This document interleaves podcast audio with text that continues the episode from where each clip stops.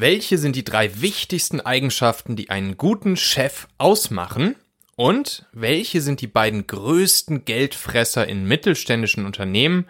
Und wie bekommst du sie einfach und effektiv in den Griff? Genau das wirst du aus dieser Folge für dich mitnehmen.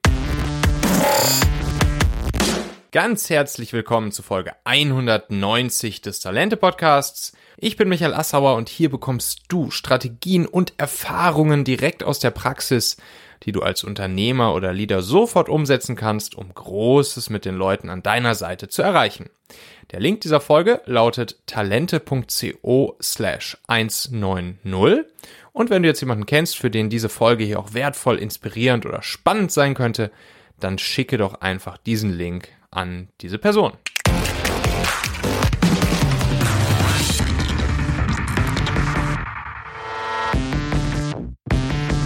So, heute machen wir hier eine Podcast-Folge, ein Podcast-Interview und gleichzeitig noch ein Insta-Live. Mal gucken, wie das so funktioniert. ähm, und zwar mit der lieben Katja. Katja Holzei heute bei mir. Hallo. Und, Danke für die Einladung, Michael. Ja, klar, gerne, Katja. Äh, wir haben mal so ein paar Parallelen im, im Lebenslauf. Ähm, mhm. Da müssen wir gleich mal ein bisschen drüber schnacken. Ähm, ja, erstmal, Katja, du bist, du bist Unternehmensberaterin, äh, ne, bist Expertin für Prozessoptimierung. Ja. Äh, super spannendes Thema. Ähm, und äh, ja, hast auch deinen eigenen Podcast, reines Unternehmerwissen. Ja. Und du hattest, hattest oder hast ja auch viel mit der, mit der Autoindustrie zu tun, ne? So und, ist es, ja je mehr Reichweite man kriegt, umso mehr kommen auch da wieder die Anfragen von ganz oben. eigentlich will ich das gar nicht mehr. ja. Was, was war das? Was, was, ich meine, Daimler haben wir jetzt. Mh, Daimler, ja, äh, vergleichbar, sag ich mal. Ja. ja. Daimler haben wir jetzt bei dem im Lebenslauf stehen. Was hast du da gemacht genau. mit, mit, Daimler und so? Also bei Porsche habe ich äh, Projekte gemacht. Äh, bei Daimler habe ich ähm, große Projekte geleitet neuen Motor entwickelt. Für, ich war im Truck-Bereich unterwegs, bei den großen Maschinen. Ja, okay, verstehe. Äh, 12,6 Liter ähm, wow. Gasmotor, eine Neuentwicklung war das, mit der Abgasstufe Euro 6 in die Markt, ein, Markt einzuführen. Ja. Und ja, das ist ein Entwicklungsprojekt und die große Herausforderung ist ja da immer, Projekte auf Ziel zu bringen. In dem Thema war das tatsächlich ein Projekt, das war äh, on hold gesetzt in der Lehman-Pleite damals, Cash-out-Stop, mhm. ja, Krisensteuerung, mhm. so wie wir es jetzt in Corona auch haben in vielen Unternehmen. Und dann wurde das Projekt on hold gesetzt und als ich dann die Projektleitungsverantwortung bekommen hat, war die Aufgabe dann, statt üblichen sechs Jahren Entwicklungszeit, das ganze Ding in drei Jahren auf die Straße zu bringen. Sehr gut. Und die komplette Projektmanagement-Mannschaft dahin zu trimmen. Ja, wow. Viel. Ja, genau. Und da gab es dann ordentlich Prozesse zu optimieren, ja? nehme ich an. Ähm, naja, das eine ist Projektgeschäft, Prozessoptimierung sind andere Themen. Das habe ich ähm, danach gemacht. Da habe ich Lean Management Schulung gemacht für Führungskräfte, weil das Prozessthema Geldfresser identifizieren ist ja ein Stück weit eine ja, Unternehmenskultur, eine Führungsfrage und ähm, alle Führungskräfte, die auf neuen Führungsebenen ernannt wurden, mussten da zwangsweise durch, weil das Unternehmenskonzept mit war.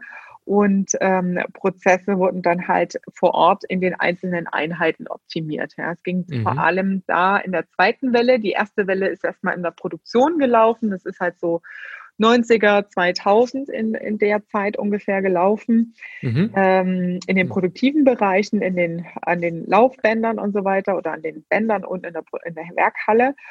Und nachgelagert kam dann der administrative Bereich. Ja, das heißt, über Vertrieb, über das ganze Controlling, Finanzwesen, Rechnungswesen und so weiter, Personalprozesse, alle Prozesse, die da zu optimieren waren und nie angefasst wurden. Ja, auch wow. im RD-Bereich. Das war dann mein Vorteil, ich vorher ja über das Projekt mit dem Entwicklungsbereich sehr eng in Zusammenarbeit war, also mit den Berechnungsingenieuren, ja, also mhm. wirklich richtig ähm, ja, von der Erfindung an quasi, vom, from scratch, ähm, hatte ich dann auch einen ganz guten Zugang, Lean-Prinzipien, also Verschlankungsmethoden mhm. im Entwicklungsbereich einzuführen. Ah, ja. Weil du hast ja da mal die Herausforderung, dass die Ingenieure sagen so, oh, ich brauche meinen kreativen Freigeist, ich muss da erstmal drüber nachdenken, wie wir das technische Problem lösen und wie wir das machen. Ja, ja. Und ich will keine Stundenerfassung und ich will schon gar keinen Druck haben, dass ich das irgendwie schneller machen muss. Ja, okay. Wie, genau. wie bei den Softwareentwicklern eigentlich. So, ähnlich, genau. Ja. Und das habe ich dann ähm, danach gemacht, genau. Ah ja. Bei Porsche so. habe ich dann halt Prozessoptimierungsprojekte gemacht, da war ich dann aber schon draußen. Mhm. Ähm, und das war für mich natürlich eine ganz große Ehre. ich war ja vorher, es hat alles angefangen mit Porsche in der Prozessoptimierung im mhm. Prototypenbau damals. Und ähm, dann, als ich den Konzern den Rücken zugedreht habe, wieder von Porsche beauftragt zu werden, ähm, das waren zwei Projekte, die ich da durchgeführt habe. Das war natürlich toll, da habe ich mich gefreut. okay. Mhm. So, und dann hast du irgendwann wieder den Konzern den Rücken zugekehrt und sagst, jetzt klopfen sie langsam wieder so ein bisschen an. Ja, ich, also das, was der Hintergrund ist, ist, ähm, wenn du Optimierungen und Potenziale einfährst ähm, oder erarbeitest, dann bei uns waren das dann wirklich echt immer Millionen im Millionenbereich, ja, so 1,5 Millionen bis 8 Millionen, 10 Millionen, 12 Millionen, wenn du so eine Umstrukturierung auch durchgebracht hast. Mhm. Und das ist mittelmäßig zufriedenstellend, wenn du das schön auf PowerPoint auf Papier hast, mhm. aber es nicht wirklich zur Umsetzung kommt. Ja, weil mhm. Widerstände Klar. hier, politische Spielchen da. ähm, ja. Und dann hängt sehr viel an der Zielvereinbarung des verantwortlichen Bereichsleiters. Mhm. Und ähm, du hast nicht wirklich die Ergebnisse. Ja? Und das war ja. so für mich diese Frustration damals auch einfach zu sagen, auch dieses zwischen den Stühlen stehen, auf der einen Seite zu sagen, hier ne, das Team und äh, Arbeitsstunden und Performance und Motivation und auf der anderen Seite, ähm, ja, das ist mir egal, wie du das hinkriegst und so. Ja, ja. Also eine Gleichgültigkeit den Menschen gegenüber und den Einzelnen gegenüber. Und das war dann tatsächlich der Grund für mich zu sagen, hier, ich habe keine Lust mehr auf diese Konzernwelt und ich habe da sogar einen Begriff für mich definiert. Den habe ich Anfang des Jahres erstmals öffentlich in meinem Team gesagt, in unserem Strategie-Workshop. Jetzt hau mal raus. Genau. Sesselfurzende Anzugträger. Ah, so das, das Bild. da, haben, da, haben wir doch schon die Über, da haben wir doch schon die Überschrift für die Podcast-Folge. Kurz abgekürzt, SF. Genau, AT. Genau. Sesselfurzen. Ja, das Sessel, ist so Sesselfurzen. Sesselfurzende. Anzugträger. Sehr gut.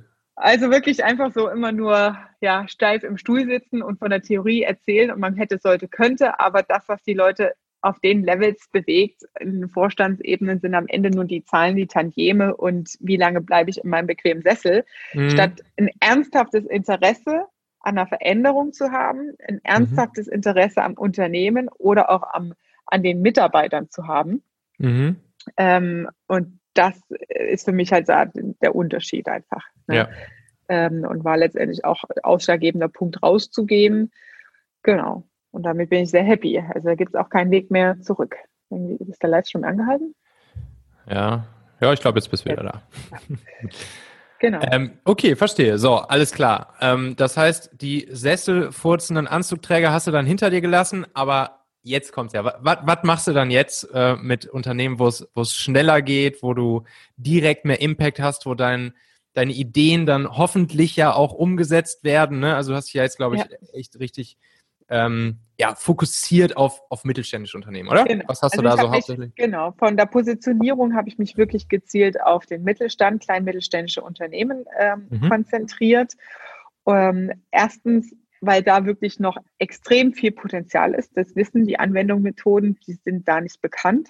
Mhm. Der zweite Punkt ist ähm, bei mir in der Expertise das Thema Prozessmanagement in der fachlichen Definition und im Können ist tatsächlich sehr rar gesät. Ja, also mhm. da wirklich mit speziellen Methoden, da gibt es unterschiedliche Anknüpf Ansatzpunkte, je nachdem, in welcher Branche man ist. Ähm, da fachlich korrekt vorzugehen und, oder Vorgehensmodelle anwenden zu können. Ich suche ja auch immer wieder Berater, die mit mir zusammenarbeiten in solchen Projekten. Ja. Ähm, und welche, die es wirklich professionell können, die sind sehr, sehr selten. Die kannst du wirklich suchen. Und im kleinen und mittelständischen Unternehmen ist halt der Hebel total groß, weil die Leute versuchen halt immer als Geschäftsführer mehr Vertrieb, mehr Umsatz, mehr Umsatz und merken halt mhm. irgendwann, naja, es bleibt irgendwie nicht mehr hängen. Ja, ich mache ja. zwar jetzt drei Millionen, aber das, ja. was bei mir rauskommt am Ende, ist einfach nur mehr Arbeit, ja. aber mehr Gewinn oder was ne, ich mir davon leisten kann, ist nicht da. Und ähm, wenn ich da Unternehmern helfe, ich sage mal in der Größenordnung, wenn du drei Millionen Umsatz machst, dann liegst du so, sage ich mal, mindestens 40 ist schon wenig, bis zu 100.000 Euro Einsparpotenzialen pro Jahr. Mhm. Und wenn du überlegst, was du tun müsstest auf der Vertriebsebene, mhm. um das an zusätzlichen Umsatz, viel mehr sogar Gewinn und Marge rauszuholen, mhm. dann ist es ein Riesenaufwand. Ja, und da mhm. bin ich halt auf der anderen Ebene unterwegs, in die Organisation reinzuschauen und zu sagen, wo hast du deine Geldfresser, wo sind Blindleistungen im Unternehmen? Oftmals liegt es tatsächlich an der Performance und an der ja. Führungskultur auch im ja. Business. Und ähm, da zu sagen, hier, da haben wir jetzt mal ausgerechnet, 65.000 Euro ähm, in deinem Hauptprozess, in deinem Produkt, das du verkaufst. Mhm. Und wenn du jetzt die Sachen umsetzt, dann hast du das auch im Geldbeutel. Und das ist genau der Punkt. Die kleinen und mittelständischen Unternehmen, die wollen das dann auch. Ja. Ich selektiere mhm. halt wirklich auch gezielt in einem Vorauswahlverfahren ähm, und gucke gezielt nach Reflexionsvermögen und Umsetzungswillen. Ja, weil ich brauche keine Besserwisser, ich will keine Theoretiker, ich will Unternehmer, die sagen, hier Katja, pass auf, ich habe meine Bilanz angeguckt und irgendwie denke ich, dass da noch Luft ist, aber ich weiß nicht, wie ich das machen soll. Ja, ich weiß mhm. nicht, wie ich das heben soll, ich weiß nicht, wie ich das ändern soll. Ähm, helf mir da mal, was sind dann die nächsten paar Schritte? Ja? Und mhm. Damit, ich meine, ich freue mich mega über das Feedback. Ja, das ist in dem Moment immer als Berater das ist mehr wert als Geld am Ende. Ja, wenn die, mhm. äh, ich kriege jetzt noch WhatsApp-Nachrichten so, Katja, guck mal hier, wir machen gerade unseren Workshop und wir bereiten das vor, so wie du es gesagt hast. Und das ist total toll, dass wir das jetzt können und das geht von ganz alleine. Und es ist dann auch nicht schwer. Ja? Ähm, du musst halt nur ein System einmal aufgebaut haben. Das Ziel ist ja, dass du als Unternehmer ein, eine Geldmaschine für dich baust. Mhm. Ja? Als mhm. Unternehmer hast du Bock auf dein Thema, auf die mhm. Branche, auf das, was du tust. Und das Ziel ist ja, da eine Geldmaschine aufzubauen, ein System, das für dich was erwirtschaftet. Und zwar ja. in erster Linie Gewinne. Ja. Und nicht dein Leben auffrisst. Und da sind halt viele mit den Jahren ähm, rein, ja, reingefangen ja, und eingesogen worden. Und sehen dann irgendwie auch keinen Ausweg mehr. Ich ja. sehe gerade hier, die Jessie schreibt gerade, äh, voll interessant mal zuzuhören hier. Ja, wir machen jetzt einfach mal ähm, ein Livestream, wie eine Podcast-Aufnahme geht. Genau. cool. Ja. ja, die Aufgabe des Unternehmers ist halt, das Produkt namens Unternehmen zu bauen. Ne? Und mhm. ähm, Erzähl mal, also was, was sind denn dann so, so klassische, ähm, so klassische Dinger? Du kommst also in ein Unternehmen rein, sagst, okay, ähm, oft liegt es an der Performance oder an der Führungskultur oder an beidem.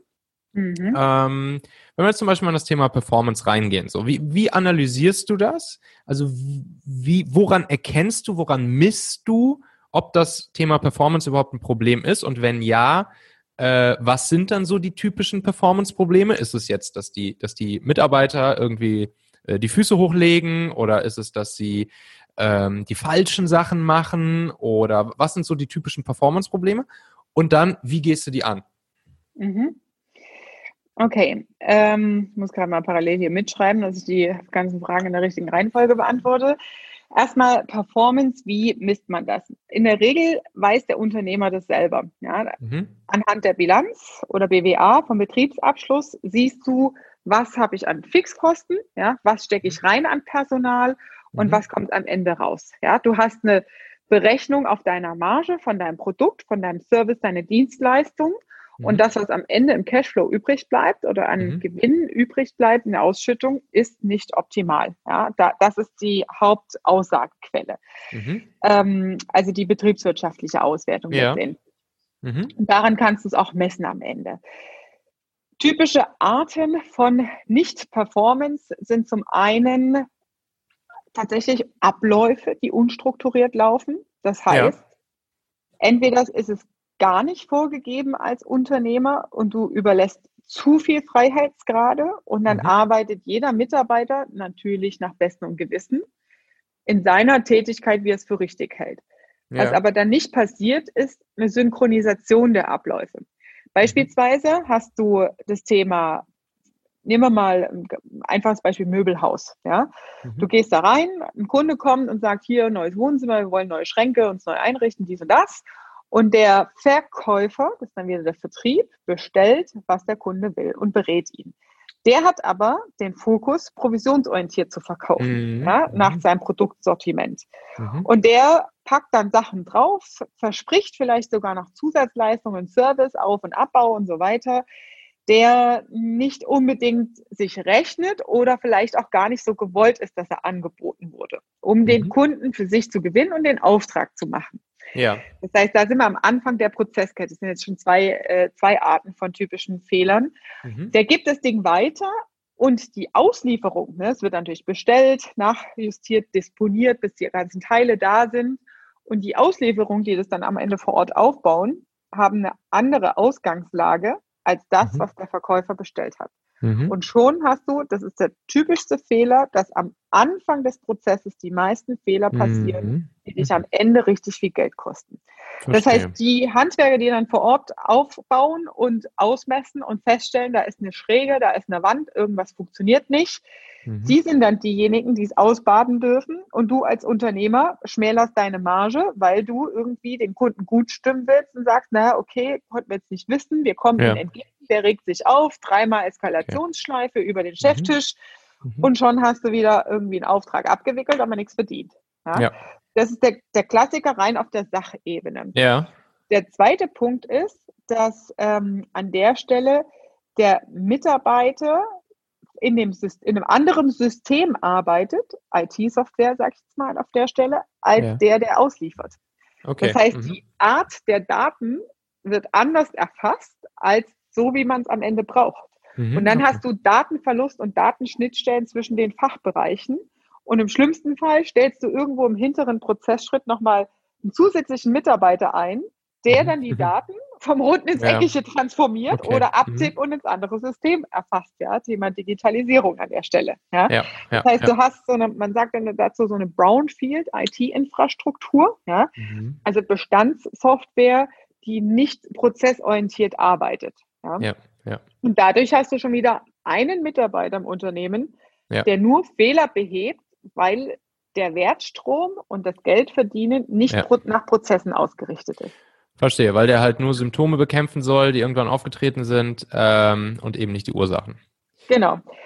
Und der Zusammenhang auch gar nicht klar ist. Ja? Mhm. Und dann ist es oft so, dass man, dass daraus über die Jahre Grabenkämpfe entstehen. Was mhm. hat der Vertrieb da wieder für eine Scheiße okay. gemacht? Ja? ja? Und wir dürfen sie da ausbaden. Das heißt, du hast da schon mal einen Konflikt in der Unternehmensstruktur ja. zwischen den verschiedenen Bereichen.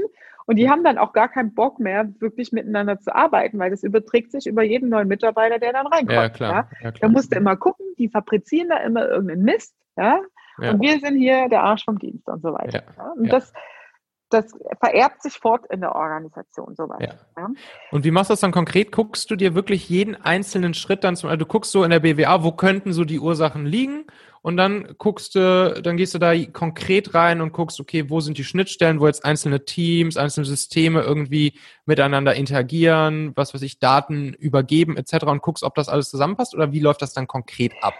Aus der BWA kannst du das im Detail nicht rauslesen. Ja. Das, was, was in der Prozessoptimierung, wenn man so einen Prozessworkshop zum Beispiel macht, mhm. ist, mit ah, ja. den Mitarbeitern Schritt ja. für Schritt den Ist-Prozess aufzunehmen. Ja, okay. Mhm. Das heißt, meine Aufgabe und die Rolle ist, und das ist, wenn Unternehmer das selbst für sich machen, das mhm. ist dann schwierig. Deswegen empfehle ich dann immer, entweder eine Assistenz zu nehmen, die wirklich keine Ahnung hat, weil wenn du einen mhm. Prozessworkshop moderierst, stellst du doofe Fragen. Ja ja, damit ja. alles aufkommt, was unter dem Tisch schwellt. Ja? das heißt, du stellst dann solche Fragen, okay, und was ist dann der nächste Schritt? Jetzt haben wir da den Ausdruck bekommen, haben 25 Seiten Artikellisten mhm. und was passiert dann mit dem? Mhm. Ne, dass dann keiner mhm. sagt so, äh, ja, das ist doch klar, dass das von da nach da getragen wird. Ne? Du mhm. willst aber hören, ja, in den meisten Fällen nehme ich dann, weil das auf dem Weg zu dem liegt, das und das noch mit. Und manchmal vergesse ich es dann und lege es ins falsche Fach. Ja? Verstehe, und das ja. ist das, was du hören willst. Ja? Mhm. Diese, das sind die Geldfresser, die Verschwendungsanteile im Unternehmen, Wege, die doppelt gegangen werden, Daten, die von A nach B getragen werden, manchmal noch physisch, die keinen Mehrwert bringen. Ja? ja. Das kriegst du halt nur über die Prozessdarstellung raus. Ja, ja? verstehe. Ähm, oft ist es aber so, wenn ich auf Geschäftsführerebene bin, dass ich, dass die oft schon die Fehler kennen und wissen, mhm. aber mhm. sie wissen nicht, wie sie sie lösen. Und dann ist eine andere Art von Performance-Problemen die Führungskultur. Und das ist ja. der, der Spiegel der Führungskraft. Mhm. Wenn ich als Geschäftsführer nicht Nein sagen kann, mhm. wenn ich als Geschäftsführer ähm, keine gute Fehlerkultur e-, entwickelt habe oder auch nicht systematisch mit Spielregeln arbeite zum Beispiel oder mit Eskalation und Deadlines und Meilensteinen, dann muss, wundert es dich nicht oder mich wundert es dann nicht, dass die Performance nicht läuft im Unternehmen. Ja? Mhm. Weil die lernen nicht, zu sagen, okay, das ist die Grenze. Ich darf keinen Rabatt geben, ja. Oder mhm. ich darf diese Serviceleistung nicht zusätzlich anbieten. Ja, mhm. wenn der Chef Nein gesagt hat, dann heißt das Nein. Ja? Mhm. Ähm, ich gebe mal ein eigenes Beispiel. Bei uns im äh, Team, ich habe ja Spielregeln für uns alle, ähm, wie wir hier halt arbeiten. Und eine der Regeln ist zum Beispiel, es werden keine Daten lokal auf einem Rechner gespeichert. Ja, sehr gut, die gibt es bei mir auch die Regel. So, und dann ist jetzt neulich genau das passiert. Mhm. Jemand war auf dem Weg in Urlaub ja, mhm. äh, und hat mir eine PDF-Datei geschickt. Mhm. Und dann habe ich schön vorgerechnet gesagt, das geht nicht. Ja? Und die Spielregeln, die sind nicht dazu da, weil ich die mir irgendwie mal ausgedacht habe, Nein, sondern das ist hochgefährlich. weil wir hier so arbeiten ja. und das einzuhalten ist. Punkt. Ja, klar. Ja? Da gibt es eine Ansage an alle und alle müssen sich daran halten. Ja? ja. Und ich habe es dann auch vorgerechnet, habe gesagt, guck mal, ich investiere da in der Nacharbeit, das durchzugeben und freizugeben, gucke ich mir das alles an, ob das richtig ist, inhaltlich drei Stunden. Ja? Mhm. Und die drei Stunden inhaltlich konzeptioneller Natur müsste ich jetzt wieder jemand anderem übergeben, der das nacharbeitet im Dokument. Was mhm. ist das für ein Scheiß? Ja? Das sind in Summe fünf, sechs Stunden Erklärzeit, Bearbeitungszeit, weil mhm. dann arbeitet ja nochmal jemand anderes dran, wo ich nochmal drüber gucken muss, ob der es richtig verstanden hat, mhm. statt es richtig an der richtigen Stelle gleich zu ändern. Ja. Nur weil einer die scheiß Datei nicht abgelegt hat. Ja, ja, auf jeden Fall. Oder ja. nicht zentral. Ja? ja. Ähm, und lauter solche Sachen. Ja? Und wenn du solche Spielregeln nicht hast und sie dann auch nicht einforderst, weil manche haben irgendwann mal sowas gemacht. Ja. Fordern es nicht ein und sie haben auch nicht verstanden, wie die Arbeit damit funktioniert, ja, was, welche Auswirkungen das auf die Performance letztendlich hat, weil ja. es sind deine Führungsinstrumente als Chef. Ja. Ähm, und dann weiß ich schon ganz genau, okay, wo liegt der Hund begraben, ja. ja. Lass mich dir zwischendurch bitte einmal ganz fix davon erzählen, dass ich gerade ein ganz kurzes, knackiges drei Tage Videotraining zum Thema Performance Recruiting veröffentlicht habe. Und das richtet sich natürlich insbesondere an Menschen, die mit Mitarbeiterakquise zu tun haben, Unternehmer, HR-Experten, Recruiting-Spezialisten etc. Also wahrscheinlich an exakt so jemanden wie dich. Das sind ganz einfach drei Videos, die ich dir in drei Tagen hintereinander schicke, wo du dann insgesamt sieben Performance-Recruiting-Tricks erfährst, die du selbst sofort anwenden und umsetzen kannst, um dann viel schneller und günstiger, ja, sozusagen auf Knopfdruck die besseren Bewerberleads zu generieren. Also das alles eben dann statt dem nervigen Active und Direct Search von Hand, statt teuren äh, Lizenzen für LinkedIn, Xing und Co., ähm, statt Indeed Monster, Stepstone und so weiter und so fort. Du kennst das wahrscheinlich alles. Dieses drei Tage Videotraining, das kostet gar nichts und äh, du kannst dich da einfach mal anmelden, reinschauen, wenn du möchtest. Der Link dorthin lautet talente.co slash tricks. Und äh, ich packe dir den Link natürlich auch nochmal in die Show Notes dieser Folge. Findest du dann in deiner Podcast-Player-App. Kannst du einfach draufklicken und äh, sagen, jo, Michael, sende mir in den, drei, in den nächsten drei Tagen jeweils dieses eine kurze, knackige 20-Minuten-Video zu. Und äh, ja, es ist, glaube ich, echt geiler Value, geiler Mehrwert für dich. Wenn du dich fürs Thema Performance Recruiting interessierst, dann würde ich dir auf jeden Fall empfehlen, da mal mitzumachen. Du hast ja nichts zu verlieren. Dazu wollte ich dich nur kurz einladen. Talente.co slash Tricks. Das gleiche ist bei Geschäftsführern, gibt es auch oft, die denken für ihre Mitarbeiter. Sie mhm. denken, ah, die machen ja sowieso Fehler und die können das nicht wissen oder die wissen das nicht und es ist zu kompliziert.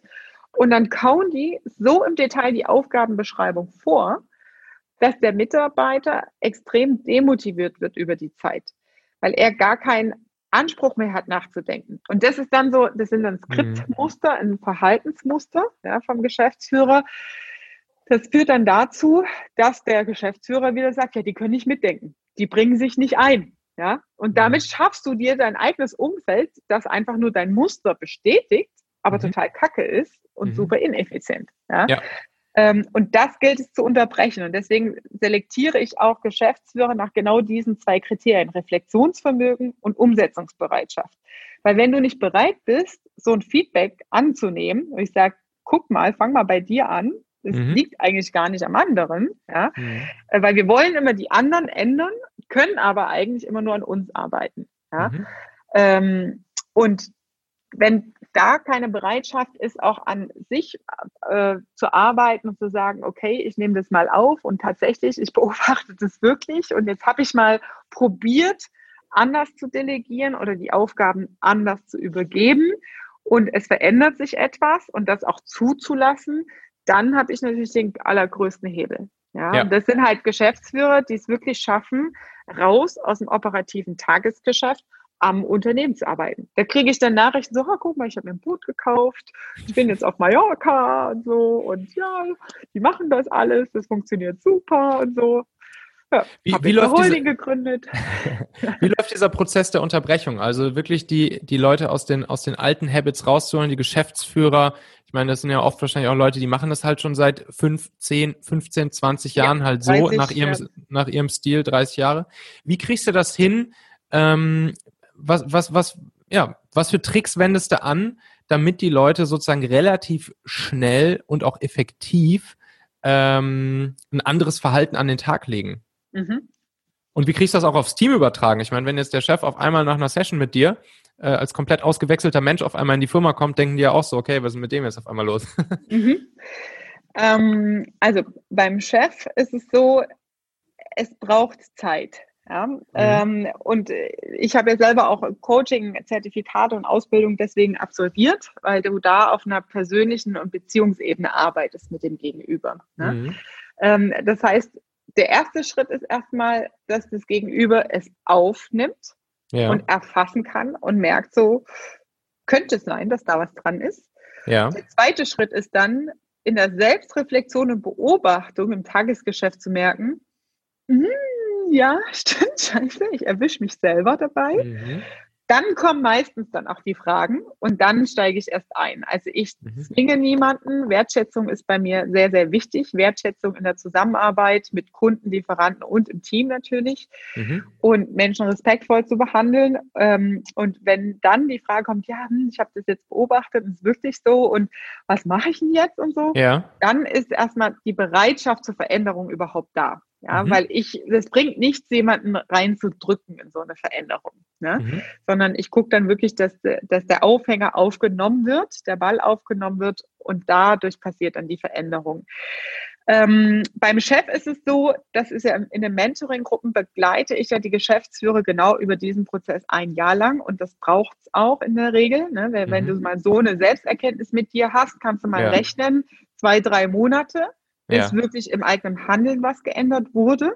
Ja. Und dann geht's auf die Teamebene, so wie du sagst. Ja. Und das heißt, da gebe ich dann halt wirklich konkrete Hilfestellung. Ich formuliere zum Teil die Texte vor, wie sie das ihrem Team erklären können. Ja, weil ja. ich mhm. gucke dann immer, dass ich es versachliche. Ja, das mhm. heißt, wegnehme von der subjektiven Wahrnehmung, wegnehme von der eins zu eins Personenkonstellation und hin zu sagen, guck mal, die Welt verändert sich an den und den Themen. Du musst ja die Mitarbeiter immer da abholen, wo sie sind.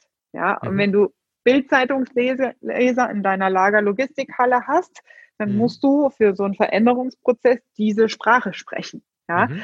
da bringt nichts mit irgendwelchen Theorien oder Coaching-Modellen um die Ecke zu kommen. Ja, mhm. und da helfe ich den Geschäftsführern dann einen Aufhänger zu finden, in das Team hinein zu kommunizieren, warum ändert sich jetzt was bei uns? Mhm. Wie wollen wir das ändern? Und den größten Hebel habe ich, indem das Team integriert wird. Ja, mhm. das bringt nichts als Chef von oben runter zu diktieren. Das ist wirklich alter direktiver Führungsstil, den will heute keiner mehr haben, sondern es ist so, dass du quasi über die Infragestellen an die Mannschaft ja. über Fragetechniken die Mannschaft ins Boot holst und fragst, das ist das Bild, die Vision, da wollen ja. wir hin, da will ich mit euch hin. Und jetzt frage ich euch mal, was glaubt ihr, wie wir das schaffen und wo seht ihr Hindernisse? Und da ist es dann wichtig, dass das Team, also manchmal muss der Chef dann auch den Raum verlassen, dass das Team sagt dann auch ehrlich, naja, wenn der Chef mir das nicht so vordiktieren würde, wenn mhm. ich mehr Freiheitsgrade hätte, wenn ich mhm. Befugnisse oder Entscheidungskompetenzen hätte, dann mhm. würde ich ja auch anders arbeiten. Das mhm. heißt, da nähert sich die Chefebene und die Teamebene an. Das ist besonders ja. wichtig bei langen Unternehmenskulturen. Ja, mhm. wenn eine Struktur schon länger als zehn Jahre etabliert ist, ja, mhm. die wieder zusammenzuführen, weil meistens ist da so ein Graben dazwischen. Man traut sich dann von unten nicht mehr nach oben zu kommunizieren und oben versteht die, äh, die Mitarbeiterebene nicht. Ja, mhm. Genau. Mhm. Und die Vision hast du dann äh, vorher zum Beispiel mit dem, mit dem Geschäftsführer, mit dem Chef gemeinsam erarbeitet, ja? Also wo die, will ja. er hin mit seinem Unternehmen? Das, das, ist das allererste, was ich mache. Mhm. Ja. Ähm, weil das ist bei vielen ein Punkt, die träumen und stellen mhm. sich vor, ich wandere mal aus ins Ausland oder ich will mal irgendwie ein Ferienhaus da und da haben. Mhm. Aber es ist so weit weg, dass sie sich nicht eingestehen, dass sie ein, zwei, drei Schritte gehen müssen, um dieses Ziel auch zu erreichen. Und mhm. dann ist es schwer oft, diesen Traum Wirklichkeit werden zu lassen. Okay. Dass er dann da ist, ja. Weil wenn du Jahrzehnte nur gebuckelt hast und dein Leben anstrengend und schwer war, mhm. dann fällt es total schwer, auf einmal in Leichtigkeit und Freiheit zu leben. Ja. Weil irgendwo ist ja ein Haken. Es muss ja kompliziert ja, ja, sein. Ja, ja. Ne? Was sind das eigentlich hauptsächlich so für Unternehmen, mit denen du da, mit, mittelständische, mit denen du zusammenarbeitest? Was sind das für Industrien, Branchen etc.? Die Branchen, die sind querbeet gestreut. Das fängt von Architekten an, geht bis Planungsbüros, bis Bauingenieurbüros, also auch Bau, also Elektromeisterbetriebe zum Beispiel. Mhm. Ähm. Küchenplanungsbüros habe ich drin, ähm, Designer, Kommunikation, Marketingagenturen, Anwaltskanzleien. Todo ganze Spektrum Steuerberater hatte ich auch. Mhm. Ähm, genau, das ist so, also die Größenordnung liegt wirklich so zwischen 10 und 100 Mitarbeiter. Mhm. Und die ganz großen, das sind ja dann Projekte, die drüber liegen. Ja, da, mhm. die passen nicht ins Mentoring rein. Genau. Wenn, wenn du dir jetzt vorstellst. Ja. Ah, okay. Wenn du dir jetzt mal so die Vision einmal zusammenbaust von dem Chef, dem Geschäftsführer, den du, den du sozusagen perfekt ausgebildet hast, der, ähm, der jetzt nahezu all das erfüllt, was, was du dir wünschst, was so ein guter Chef ähm, an Attributen hat, an Eigenschaften hat, an Führungsstil hat. Was, was würdest du sagen? Was, was wären da so deine, deine, deine Top drei, sagen wir mal, Statuten der, der guten Führung, des guten Chefseins? Was ist wichtig? Hm, wie kriege ich, wie kriege ich es hin, guter Chef zu sein und dann natürlich dadurch mit meinen Mitarbeitern gemeinsam richtig, richtig geile Ergebnisse zu produzieren. Mhm. Ähm, ganz wichtig ist Vorbild sein. Mhm. Du kannst nicht, dieses ist ein saudober Spruch mit dem äh, Wasser predigen und Wein trinken. Mhm. Dahinter steckt das äh, Senioritätsprinzip. Das heißt, ja. in der Führungsrolle, auch in der Geschäftsführungsrolle oder auch als Teamleiter, du du bist derjenige, an dem sich die Leute ausrichten. Ja, mhm. ist wie so ein Leitwolf. Ja, mhm. ähm, unter Hunden wird auch immer ausgemacht, wer ist jetzt hier der Chef im Ring? Mhm. Und daran orientieren sich die Leute wirklich. Das heißt, du wirst bist sehr stark unter Beobachtung, was du tust, wie du es tust, wann du was tust. Ja. Und da, damit gekoppelt unter dem Stichwort Vorbild sein gehört für mich Authentizität. Ja, mhm. also etwas zu verstecken oder zu vertuschen, ähm, nie erschöpft sein zu dürfen, nie schlechte Laune haben zu dürfen oder wenn ich zu gut gelaunt bin, dann bin ich zu nett. Das sind ja alles so Glaubenssätze, die Menschen dann mit sich rumtragen. Das ja. bringt gar nichts. Ja, wirklich auch mhm. mal sich hinsetzen und ins Team hinsetzen und sagen, Leute, das ist jetzt echt eine Sache, die wurmt mich. Die beschäftigt mich mhm. drei Tage und mhm. so und so. Und dann bist du nahbar auch ein mhm. Stück weit. Mhm. Und dann haben ja. Menschen auch ein Verständnis für deine Situation. Und warum bist du mhm. jetzt vielleicht die Woche schlecht drauf und solche Sachen. Ja, mhm. das ist das eine. Das andere, was für mich persönlich sehr, sehr wichtig ist, das wird oft vergessen, habe ich das Gefühl, in der Führungsrolle und auch in der Unternehmensführung und Geschäftsführerrolle du arbeitest in erster Linie mit Menschen. Mhm. Ja, wir digitalisieren viel und wir wollen noch mehr digital haben. Mhm. Aber es sind immer noch Menschen, die die Prozesse bedienen, die mit deinen Kunden sprechen, die Reklamationen abwickeln etc. Und da ein menschliches Bild, eine menschliche Ansprache, eine Wertschätzung im Umgang miteinander zu haben, das ist wirklich was, was unbezahltes Gold ist für mit in der Mitarbeiterführung, weil mhm. du bekommst damit so viel Verbindlichkeit und Commitment, ja, dass die, dass dein Team hinter dir steht. Das kannst du nicht mit einer Gehaltserhöhung aufwiegeln. Okay. Ja. Ähm, und das dritte Bild äh, oder das dritte, was ich dazu gebe als Top 3, ähm, sage ich, ist die Strategie und die Vision. Du ja. musst einen Fahrplan haben als Geschäftsführer. Ja. ja. Und da habe ich immer so ein Bild im Kopf. Ich sage dann, weißt du, als Chef sagst du, okay, hier ist ein Boot, ne? da sind mhm. die Paddel, hier ist ein Segel und da drüben ist eine Insel. Mhm. Und ich will mit euch jetzt mit dem Boot auf diese Insel fahren. Das ist das mhm. Ziel. Mhm. Und wer hat Lust, mit mir in das Boot zu steigen und diese mhm. Fahrt zu machen? Und da gibt es auch Mitarbeiter, die einfach auch keine Lust haben. Ja. ja? Und da gibt es Mitarbeiter, die sich selbst ins Ausschießen, weil sie sagen, der Hamster hat Mums und ich äh, kann doch nicht dreimal im Quadrat und die Welt ist so kompliziert und ich habe Angst vor Wasser und keine Ahnung was. Ja, okay, dann willst du halt nicht. Dann ja. ist es aber auch nicht deine Aufgabe als Chef. Du tust dem Mitarbeiter keinen Gefallen, ihn zu nötigen und zu sagen, die Insel ist aber doch so schön. Komm doch mit. Ja. ja? Wenn die nicht wollen und na, selbst durch ihre eigenen Strukturen und Probleme und Themen, die die haben, sich damit ins Ausschießen, dann ist das auch eine Entscheidung, die getroffen wurde. Und das auch zu erkennen und deine Energie nicht in sowas reinzustecken. Eine ja. Vision und eine Strategie brauchen wir als Menschen. Selbst ja. wenn du ein Steuerbüro bist, ja, und 0815 jeden Tag Monatsabschluss, Monatsjahresabschluss immer das Gleiche machst, ja. Du brauchst irgendeinen Anreiz. Wir würden heute als Menschen noch in der Höhle sitzen, wenn wir nicht zielorientiert wären. Mhm. Ja, das heißt, wir brauchen immer eine Idee von was anderem, einen Impuls, eine Veränderung, die uns antreibt. Und ja. das ist deine Aufgabe in der Führung, dir darüber jedes Jahr Gedanken zu machen. Und gerade jetzt in diesen Zeiten werden die Märkte neu verteilt, die Marktanteile neu verteilt. Es ist so wichtig, sich einen Plan zu machen und zu überlegen, wie will ich überhaupt die nächsten drei Jahre überleben und wie, wo soll mein Unternehmen zukünftig stehen. Ja.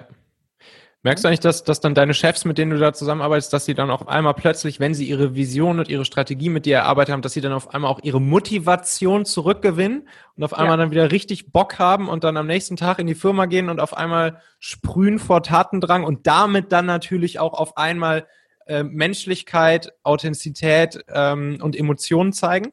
Das ist sowieso so. Also wenn wir haben ja einmal im Quartal unsere Bootcamps hier, die sind ja Bestandteil von dem Mentoring. Mhm äh, da sind die sowieso on fire, ja, und kommen dann nach Hause wie angestellt und dies und das und das, das mache ich jetzt alles anders und die mhm. neuen Impulse und ich helfe dann halt wirklich dabei, das auch in die Umsetzung zu bringen. Es bringt nichts, dass so eine Energie nach drei, vier Tagen verpufft und irgendwann hast du mal eine Idee gehabt, sondern mhm mir geht es ja darum, dass die auch Dinge auch wirklich werden zu lassen. Ja, und das ist dann das Spannende. Ja, wenn wir dann im Gespräch sagen, ich sage, oh, guck mal, jetzt hast du dich schon deiner Vision da ein Stückchen genähert. Ja. Und dann kommt auf einmal die Angst so, oh, scheiße, ich kann meine Ziele erreichen. Huh, ich kann frei sein. Oh, oh Gott, ich muss nicht mehr ins Büro. Und oh, was mache ich denn dann? Ja, mhm. ähm, dann hast du andere Themen. Ja, aber das ist toll. Ja, klar. Ja, ja, ja. ja, und dann ist halt wichtig, das dann auch regelmäßig zu machen, sodass das dann auch am Leben bleibt, ne? Und nicht nach irgendwie einem Monat oder zwei oder drei wieder wieder verflogen ist, der Effekt. Genau, das ist halt diese Routine, ja, diese mhm. ähm, Struktur des Systems so aufzubauen, dass du diese Fixpunkte hast, übers Jahr verteilt. Ne? In der mhm. Zertifizierung sagt man dazu integriertes Managementsystem. Ja, klingt ein bisschen kompliziert. Ja, ich mache das zugänglich und einfach. Mhm. ähm, aber das ist genau der Punkt, genau. Ja, cool. Also Katja, super, super spannend. Ähm, sag mal, wenn, wenn, ich, wenn ich dich jetzt erreichen will, wo, wo finde ich dich? Was, was gibt's von dir? Äh, wie melde ich mich bei dir? Wann macht es besonders viel Sinn, mich bei dir zu melden? Mhm. Wenn du in genau so einer Situation steckst, wenn du sagst, also im Moment äh, müsste es eigentlich fast jeden Unternehmer treffen, mein Business läuft eigentlich ganz gut, ich habe gute Produkte, die Performance lässt zu wünschen übrig und ich will aber noch länger diese Firma am Leben erhalten, ja, mhm. ähm, in der Form, dass ich sage, ich bin offen für Zukunftstechnologien, für zukünftige Anwendungen, für agiles Arbeiten zum Beispiel. Aber ich weiß gar nicht, wie geht es in meiner Branche oder was mhm. heißt das? Was, was mhm. kommt da auf mich zu und was sind so die Schritte, wie ich mich darauf vorbereiten kann, wenn hier in fünf Jahren die Drohnen die Pakete ausliefern? Ja? Mhm. Was hat das mhm. mit mir zu tun? Ja? Mhm dann ähm, bist du an der richtigen Stelle bei mir, da eine Struktur zu schaffen für dein Unternehmen, das zu systematisieren und eine Vision, die Strategie auf die Straße zu bringen. katjaholzer.com ist die Net äh, Internetseite. Man findet mich auch noch einfacher über Instagram, LinkedIn und YouTube. Das heißt, da einfach wow. direkt eine Nachricht schreiben, genau. Und äh, meinen eigenen Podcast hast du schon erwähnt, reines Unternehmerwissen. Da gibt es noch weiteren Content mit Fallbeispielen und so weiter. Ähm, genau. Da Super gut. seid ihr richtig bei mir. Super gut. Tausend Dank, liebe Katja. Das war sehr, sehr, sehr Gerne. spannend. Katja Holzei. Danke dir. Ähm, Michael. Auf, dass du, dass du weiter schön äh, unsere mittelständischen Unternehmen ähm, optimierst, weil das ist ja auch, das sind ja auch am Ende die, wo, wo auch viel abhängt von gesellschaftlich, sozial etc. Ähm, Absolut ich glaube, das ist eine, das ist auch eine coole Mission, die, die du da jetzt hast, äh, sozusagen. Die, wie du sagst, Sesselfurzen und Anzugträger. Vielleicht jetzt erstmal sie selbst sein zu lassen und dich ein bisschen um den Mittelstand zu kümmern. Ja, genau. Dankeschön. Tausend Dank. Ja, in der nächsten Folge hier vom Talente Podcast am kommenden Montag, da möchte ich dir drei einfache Ideen verraten, wie du auch eine komplizierte Stelle schnell und nachhaltig gut besetzen kannst, obwohl das Anforderungsprofil ja vielleicht sehr kompliziert, sehr schwierig zu erfüllen ist und es scheinbar da draußen einfach keine passenden Bewerber gibt. Ähm, ich möchte dir drei alternative Ideen, drei außergewöhnliche Ideen erzählen, wie du die Stelle dann doch besetzt bekommst. Klick jetzt einfach fix auf Abonnieren oder Folgen in deiner Podcast-App und dann hören wir uns wieder in der nächsten Folge am Montag. Und wenn du schon dabei bist und in deiner Podcast-Player-App unterwegs bist, dann schau doch auch gleich mal nach meinem zweiten Podcast. Das ist nämlich der Machen-Podcast. Und im Machen-Podcast, da geht's dann ja sozusagen um ein, um ein zweites kleines Herzensthema neben diesem Talente-Thema hier, nämlich alles rund um die Themen Selbstständigkeit, selbstbestimmtes und unabhängiges Leben, Gründen, Unternehmertum, äh, dein Herzensprojekt, dein Baby, deine Idee, dein Produkt erfolgreich auf die Straße bringen und das eben alles mit, ja, den Werten Mut, Einfachheit und Raffinesse. Da kannst du einfach dann mal, nachdem du den äh, Talente-Podcast hier abonniert hast in deinem Podcast-Player, kannst du dann auch einfach nochmal fix suchen nach Michael Asshauer. Und äh, da wirst du dann auch den Machen-Podcast sehen. So ein rotes Cover. Und dann klickst du da auch einfach mal auf Abonnieren oder Folgen und hörst da auch einfach die Tage mal rein, wenn dich diese Themen auch interessieren. Also, ich freue mich drauf. Tausend Dank dir. Bis dahin, dein Michael. Liebe Grüße von der Ostsee. Heute mal wieder aus dem lettischen Fischerdörfchen Pavilosta.